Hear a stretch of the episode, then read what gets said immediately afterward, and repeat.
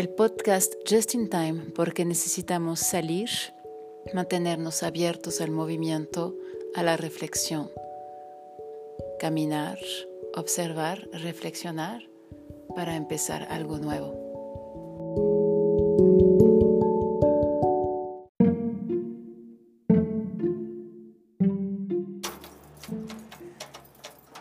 Voilà, c'est la sortie du jour impérativement euh, nécessaire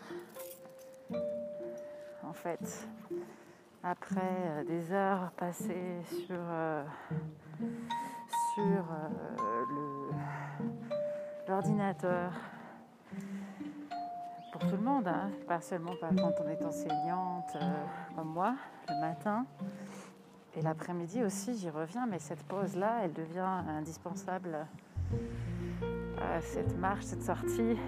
Alors, euh, ici, dans le quartier où je me trouve, il y a, euh, il y a un parc qui est en fait un bois, plus qu'un parc. C'est un énorme bois, c'est un poumon, le poumon de la ville de Mexico, plus qu'un parc, c'est un grand bois qui ressemble d'ailleurs, euh, enfin qui est d'ailleurs plus grand que, que, que, les plus grands parcs euh, des villes du Nord, des villes de l'Amérique du Nord. Et c'est un parc qui ferme à 17h depuis euh, la pandémie. Les horaires ont été raccourcis, donc on a pratiquement une heure, même moins encore, pour profiter du bois quand on fait des tas de choses avant. Ce qui est compliqué parce que une heure pour être en contact avec la nature, c'est pas évident. Mais par contre, euh, c'est, un bois qui est extraordinaire. Il est incomparable. Il est immense, il est composé de plusieurs sections. Et puis, les chiens ne sont pas admis, donc euh, on n'a que des, des, marcheurs, des joggeurs, des joggeuses, des cyclistes. Il est euh, ouvert sur euh, plusieurs endroits, donc on peut le traverser. Et simplement y aller aussi pour pique-niquer, ce que les gens le font beaucoup. Ici, une sortie au parc, au bois en fait, au bois de Chapultepec. Là, il fait encore euh, très beau. Il est 15h, presque 16h pratiquement. C'est le moment pour euh, les gens de sortir manger normalement. Entre 15 et 16 h c'est l'heure à laquelle les personnes euh, prennent leur repas dans, euh, dans des conditions normales. Toutes les terrasses, les restaurants seraient prêts, pleins. Avec avec des, des endroits qu'on appelle comida corrida, qui sont des petits restaurants, euh, euh, une cuisine accessible, économique, qui est déjà préparée. Les gens euh, prennent le menu qui est prêt ce jour-là. Et ici, maintenant, tout est fermé. Donc, il y a eu des différentes périodes. Là, on est encore en feu rouge. Ici, ça fonctionne en système de feu. Donc feu vert, feu orange, feu rouge. Et on est en feu rouge, euh, on ne sait plus trop, ça passe en feu orange, puis feu rouge, ça revient en feu orange. Là, ça vient de réouvrir. On voit, voit des commerces ouverts pour ceux qui peuvent recevoir sur les terrasses. C'est-à-dire, on, a euh, des, commerces qui ont installé des terrasses, euh, des terrasses improvisées d'une certaine manière euh, en fait, euh, c'est le trottoir. Les personnes euh, se débrouillent parce qu'ici, le chômage n'existe pas. Il y a déjà un taux de, non-emploi très élevé. Le chômage que j'entends, l'aide au chômage. Hein. Il y a énormément de chômage. donc quand on n'a plus d'emploi, on n'a plus rien. Et ce qui s'est passé depuis presque près d'un an, c'est qu'énormément de gens ne peuvent plus exercer leur, profession. Et donc, euh, il y a une pauvreté croissante de plus en plus de personnes qui, euh, qui demandent, euh, qui sonnent aux portes pour demander des habits, de la nourriture. On ne voyait pas de tout ça. De plus en plus de personnes qui font la manche, beaucoup d'enfants également. Et, donc, euh, il y a toujours, euh, pour les personnes qui peuvent se le permettre, la tradition de donner des habits, d'aider. Cette conscience, elle est très ancrée pour la plupart des gens. On, toujours, on ne peut pas généraliser. Mais là, l'acte de sonner à la porte des appartements pour demander de l'aide, c'est quelque chose qu'on ne voyait pas avant. Et voilà, ça s'accélère. Évidemment, avec la recrudescence des, de la criminalité, qui n'était pas particulièrement faible déjà avant. Donc le système D, il y a des personnes qui se sont reconverties dans la préparation des aliments dès qu'on a su que le virus ne se transmettait pas par les aliments. Donc beaucoup de beaucoup de oui, de reconversion dans la préparation, l'envoi des aliments à domicile, vu que la ville de Mexico est une ville immense. On ne, peut pas aller manger dans la rue. Donc euh, voilà, cette reconversion est en train de s'opérer. On peut, on peut le faire, mais de façon très réduite. Et là, j'observe euh, voilà, une ville euh, qui, a changé de visage. On sent bien dans. Alors, on sent une certaine liberté parce que, comme je le disais, il n'y a pas de d'empêchement de sortir, pas de couvre-feu ici. Et ça permet de faire un peu ce qu'on veut. Mais en même temps, cela laisse aussi, euh, cela donne, lieu à des, aberrations. Il y a actuellement euh, des personnes qui, euh, qui, organisent des raves à Touloum, donc dans, les, dans les Caraïbes avec 500 personnes. Il y a, j'ai su il y a quelques jours de personnes qui gagnent beaucoup d'argent en, organisant des, fêtes clandestines euh, dans, la ville. Parce que parce que c'est une culture, on fait beaucoup la fête, on, on se réunit, on, se, on socialise euh, énormément. Et ne pas le faire, euh, c'est un vrai souci, un vrai problème. Les personnes souffrent beaucoup de cet isolement. Ce n'est pas comme en France où euh, il est rare de recevoir une invitation. on, planifie les sorties une fois tous les 15 jours ici. Euh, pour chaque week-end, on reçoit 3-4 invitations pour le même soir. Donc euh, ce qui se fait beaucoup quand on habite dans cette ville, c'est de très souvent ce que font les Mexicains et ce que font les personnes qui sont là depuis longtemps, qui viennent d'ailleurs, c'est de dire oui à tout. et on dit oui à tout, Très souvent, on n'y va pas. Ou alors on pointe son nez, puis on repart et on fait 4 ou 5 soirées euh, dans une soirée. Aujourd'hui, tout ça, c'est fini. Sauf euh, voilà, pour ce secteur clandestin. Et puis aussi le secteur qui, qui pense, euh, on entend beaucoup, on a déjà eu le Covid, on va plus l'avoir. Ça s'entend énormément. Or, c'est faux. Enfin, ça a été dit, après, ça a été démenti, etc il y a autant d'embouteillages qu'il y en avait euh, avant, alors que pendant un certain moment, on n'a plus euh, observé autant d'embouteillages. Les, oiseaux sont revenus, il y, a, encore beaucoup d'oiseaux, toujours beaucoup de colibris, mais soudainement on sentait l'air beaucoup plus pur. On sentait également euh, les, on observait un autre son dans cette ville il y avait beaucoup moins de bruit. Et puis euh, à un moment, ça a repris d'un coup lorsqu'on est vers le mois d'août. Ça a été comme ça à peu près de mars jusqu'à juillet. Et puis au mois d'août, soudainement, euh, une reprise d'un coup, ce bruit qu'on entend là, qui est euh, particulier. Et c'est une sorte de sas sonore avant d'entrer dans le parc, qui est d'ailleurs fermé voilà, je viens de me faire avoir en oubliant une fois de plus que le lundi, le parc est fermé. Pourquoi? Je ne sais pas, personne ne sait, c'est comme ça. Le lundi, les, musées, les parcs sont fermés. Donc, euh, ça m'est arrivé déjà au moins 50 fois d'oublier qu'on était lundi et d'aller au parc. Donc je reviens sur mes pas pour euh, me promener dans la ville. C'est très agréable. Au niveau température, en tout cas, le, froid est passé assez vite. Donc euh, voilà pour euh, la sortie au parc aujourd'hui.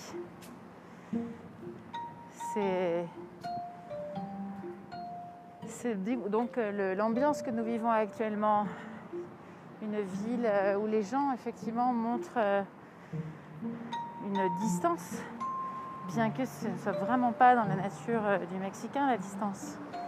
On n'est pas du tout, c'est pas du tout naturel. Donc voilà, les gens font des efforts, mais au bout d'un moment, ils n'en peuvent plus parce que il est rare, il est rare d'entendre que cette situation soit prise euh, comme une opportunité pour euh, faire des choses qu'on n'avait jamais pu faire seul. Euh. On, le voit peu finalement pour, disons, se remettre en question, reprendre une réflexion sur sa propre vie. Ce que l'on peut observer souvent, c'est que les gens attendent que ça passe en fait. Et donc en attendant que ça passe, on ne vit pas vraiment l'instant présent. On se dit ça va s'arrêter à un moment, ça va s'arrêter. Or, euh, avec ce phénomène, ça ne s'arrête pas. On continue. On continue à, être dans cette situation qui ne, s'améliore pas du tout au Mexique et plutôt s'aggrave d'ailleurs. Au niveau des cas, on en était à 1500 par jour et on dit que les chiffres doivent être pris, euh, multipliés par 3. Enfin, on dit beaucoup de choses. Euh, il y a plusieurs possibilités que le gouvernement euh, limite il freine l'accès aux vrais chiffres, qu'il n'ait pas les vrais chiffres. En tout cas, ce qui est très marquant, c'est que lorsqu'on sort vraiment, on sort de sa bulle, parce que c'est ça en fait, tout le monde s'est recroquevillé dans une bulle.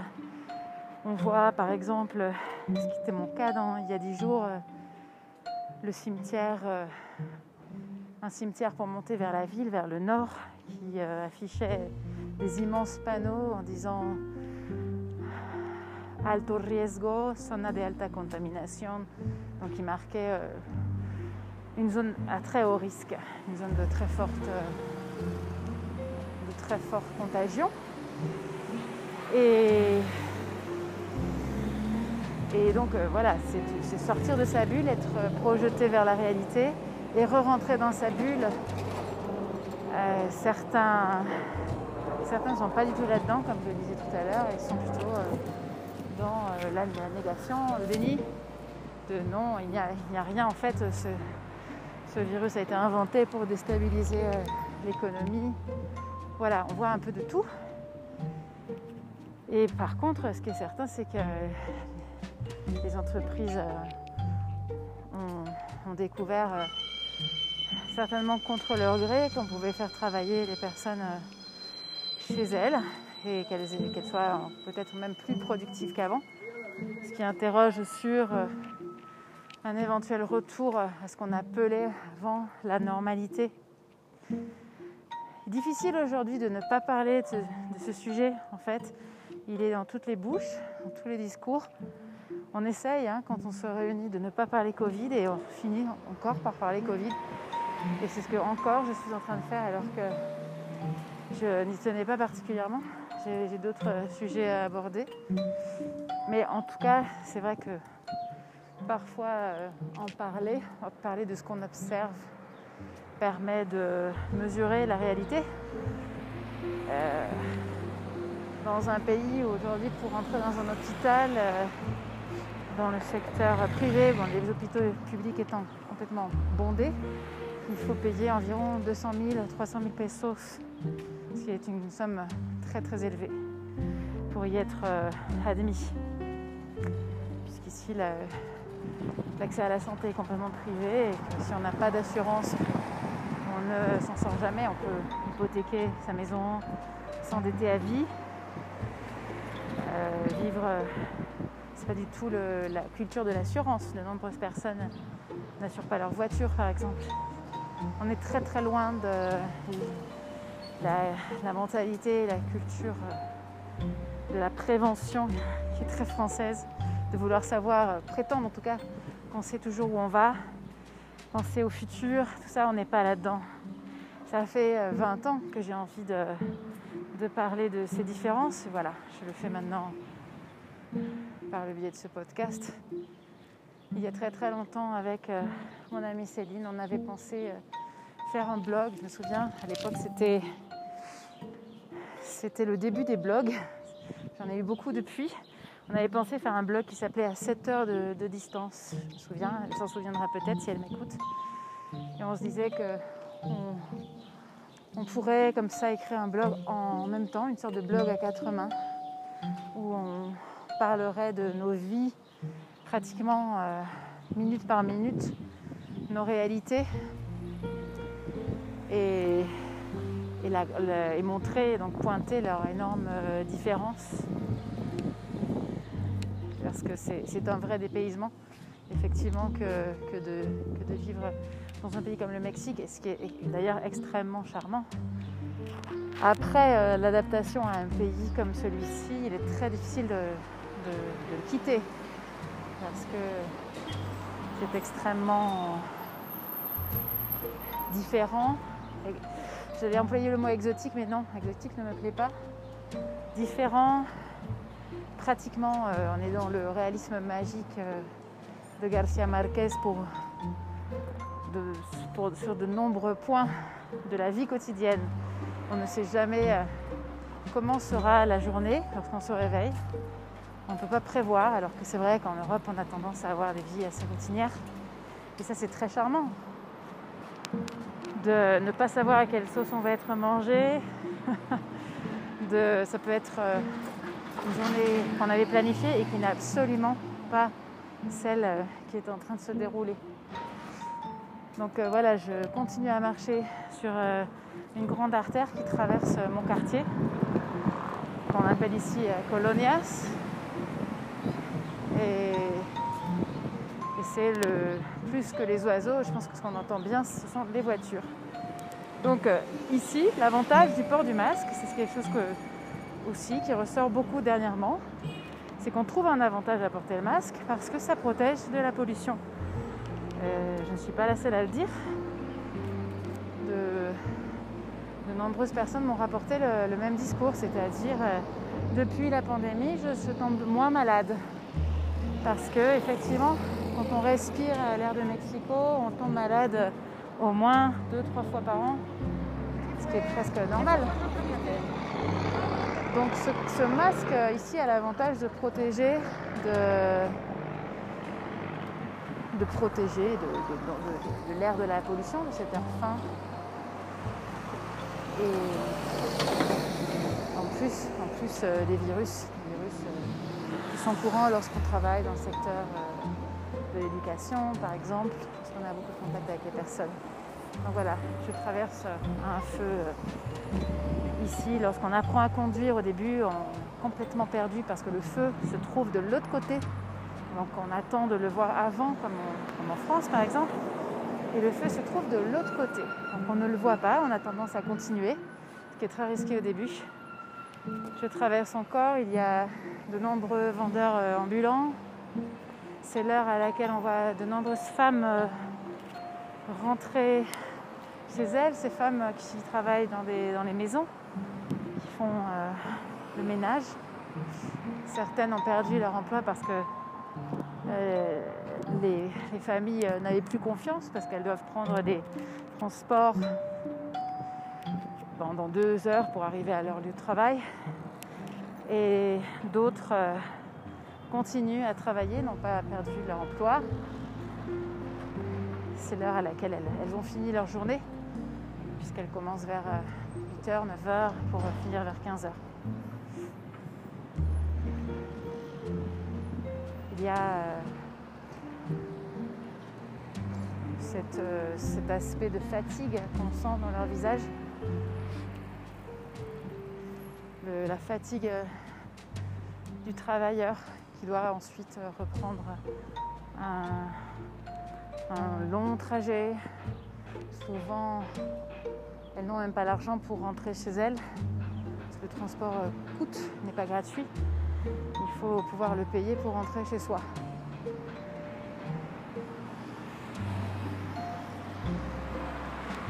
Et là, c'est vrai que le lundi, sans l'accès au bois, c'est particulièrement euh, pesant. Quand je referai un, programme en français, j'irai au parc et puis on verra, on appréciera bien la différence, le contraste. C'est, le Mexique, c'est le pays des contrastes. On peut, euh, on peut vivre absolument euh, tout et son contraire dans, dans une même journée. Qui me fait penser beaucoup au tantra, parce que dans le tantra, on a vraiment euh, les deux opposés qui euh, cohabitent, c'est-à-dire euh, le sublime et l'abject, dans un même moment, dans un même mouvement. Donc j'en conclurais euh, ici que la société ou le Mexique est un pays qui permet de comprendre ce qu'est le tantra vraiment. Le tantra dans la philosophie indienne, pas dans ce qu'on a fait l'Occident par rapport euh, à, la, une pratique sexuelle, ça n'a rien à voir. Et finalement, ce pays, de par euh, toute sa, particularité, permet de, s'ouvrir à des, sensibilités auxquelles on n'aurait pas eu accès si euh, on n'avait pas eu à passer par cette transformation. Je parle de mon expérience personnelle, après 22 ans mais je, peux le voir aussi chez d'autres personnes qui ont décidé de faire ce voyage, de se défaire de certaines racines trop lourdes, pour pouvoir aller s'enraciner ailleurs sans jamais oublier les, racines les plus importantes qui ne, qui ne disparaissent pas. Mais il fallait d'abord pour ça se délester, pour pouvoir ensuite euh, comprendre qu'il y a d'autres façons de faire, d'autres façons de penser et surtout, plus que comprendre, euh,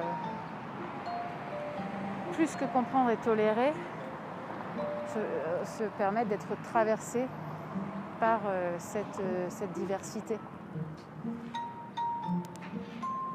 Voilà, le feu rouge arrive et je reste sur cette réflexion d'un lundi sans bois dans une ville où il commence vraiment à faire déjà très chaud et on est à peine euh, début février.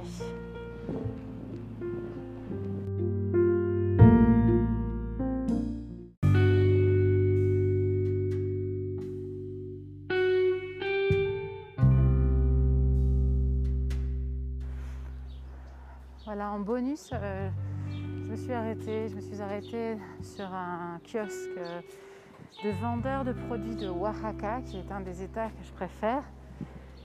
C'est un kiosque, euh, comme on peut le voir sur la photo, comme on peut l'apprécier sur la photo, qui propose euh, des, graines, du, fromage.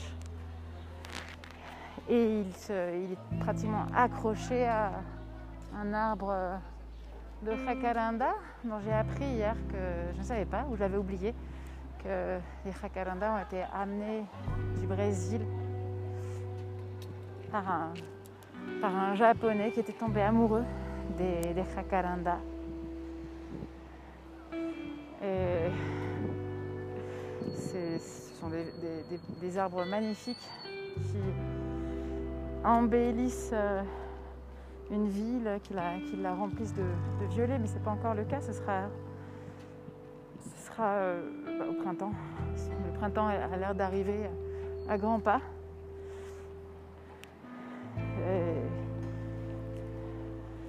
Qu'on pourra les voir et que je pourrai mettre euh, bientôt une photo sur, euh, sur euh, un épisode. Et là, je passe juste à côté d'un d'un endroit qui, oui, un kiosque ambulant qui vend des tacos. C'est surprenant de voir comme les gens reviennent à la pseudo-normalité. Parce que manger dans la rue, c'est euh, évidemment le moins, le moins cher. Pour de nombreuses personnes, c'est la seule option. Pour euh, quelques pesos, euh, on, a quelques, on a des tacos.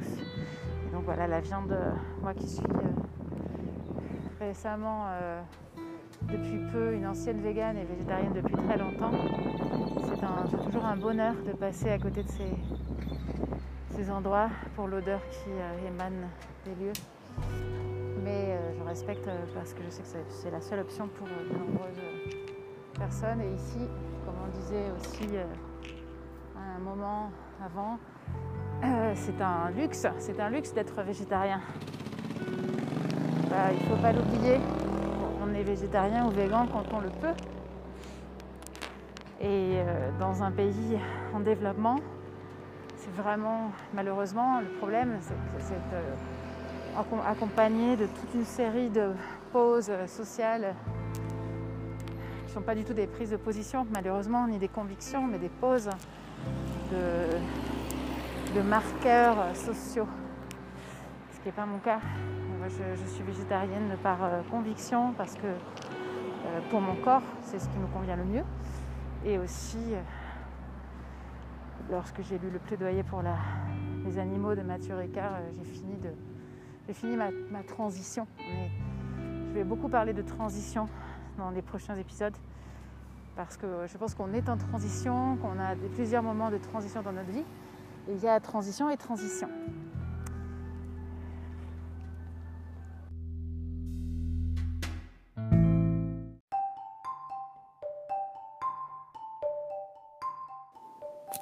Este es podcast Just in Time para que podamos intercambiar. Tenemos la página de Facebook, podemos eh, también intercambiar con el correo electrónico y también en la app eh, de Just in Time, de Viñasa Yoga Just in Time en Wix. Puedes mandarnos tus mensajes, haz tus sugerencias, preguntas, comentarios para que te vayamos respondiendo. También eh, está la posibilidad de dejar un mensaje vocal en el mismo podcast. Te podemos mandar el link para que nos dejes un mensaje vocal. Nos vemos pronto.